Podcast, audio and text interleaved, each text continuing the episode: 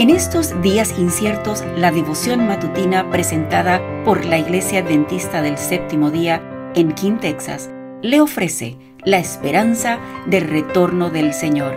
Maranata, el Señor viene. Qué gusto que está con nosotros hoy. Soy el pastor Luis Leonor y tengo el privilegio de leer el devocional de este día 14 de febrero del 2024, titulado Para dejar de ser enanos espirituales, y se encuentra en 2 Corintios capítulo 7, versículo 1, y leo de la nueva versión internacional. Como tenemos estas promesas, queridos hermanos, purifiquémonos de todo lo que contamina el cuerpo y el espíritu, para completar en el temor de Dios la obra de nuestra santificación. El Señor reprende y corrige a los que dicen que guardan su ley, señala sus pecados y presenta su maldad, porque desea separar de ellos todo pecado y perversidad, a fin de que sigan perfeccionando la santidad en el temor de Dios, y se preparen para morir en el Señor o ser trasladados al cielo.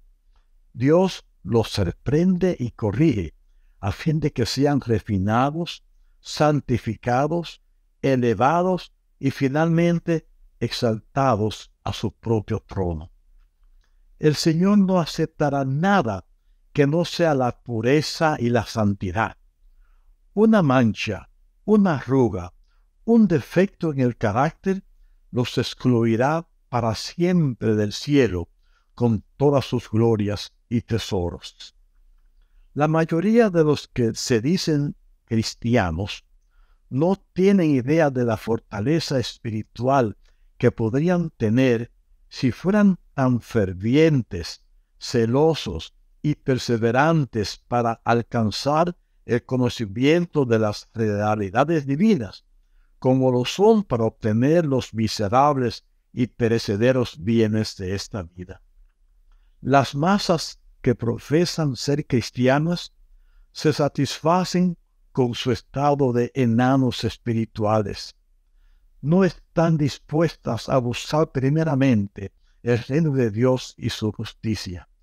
De ahí que la piedad resulte para ellas un misterio oculto e incomprensible, no conocen a Cristo por experiencia. Se han hecho amplias provisiones para todos los que sincera, seria y reflexivamente se empeñan en la obra de completar en el temor de Dios la obra de nuestra santificación. Fortaleza, gracia y gloria han sido provistas a través de Cristo para que los ángeles ministradores se la proporcionen a los herederos de la salvación.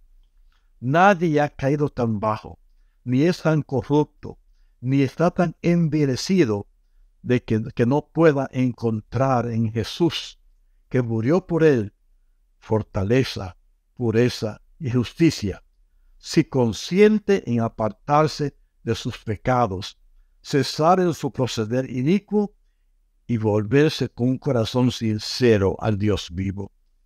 El Señor está esperando para quitarle sus vestiduras manchadas y contaminadas por el pecado y ponerles las blancas y brillantes vestiduras de justicia.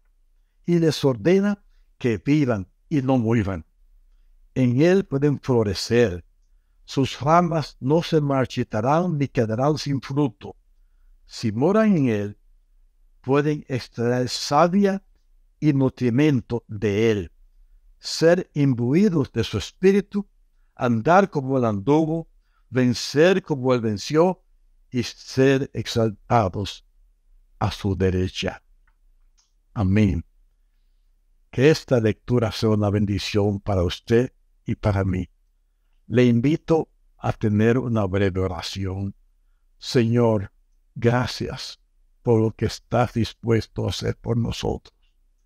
Pedimos tu bendición y dirección en nuestras vidas. En el nombre santo de Jesús. Amén. Gracias por acompañarnos. Comparta con otros esta bendición y recuerde seguirnos en las redes sociales y visitar nuestra página web.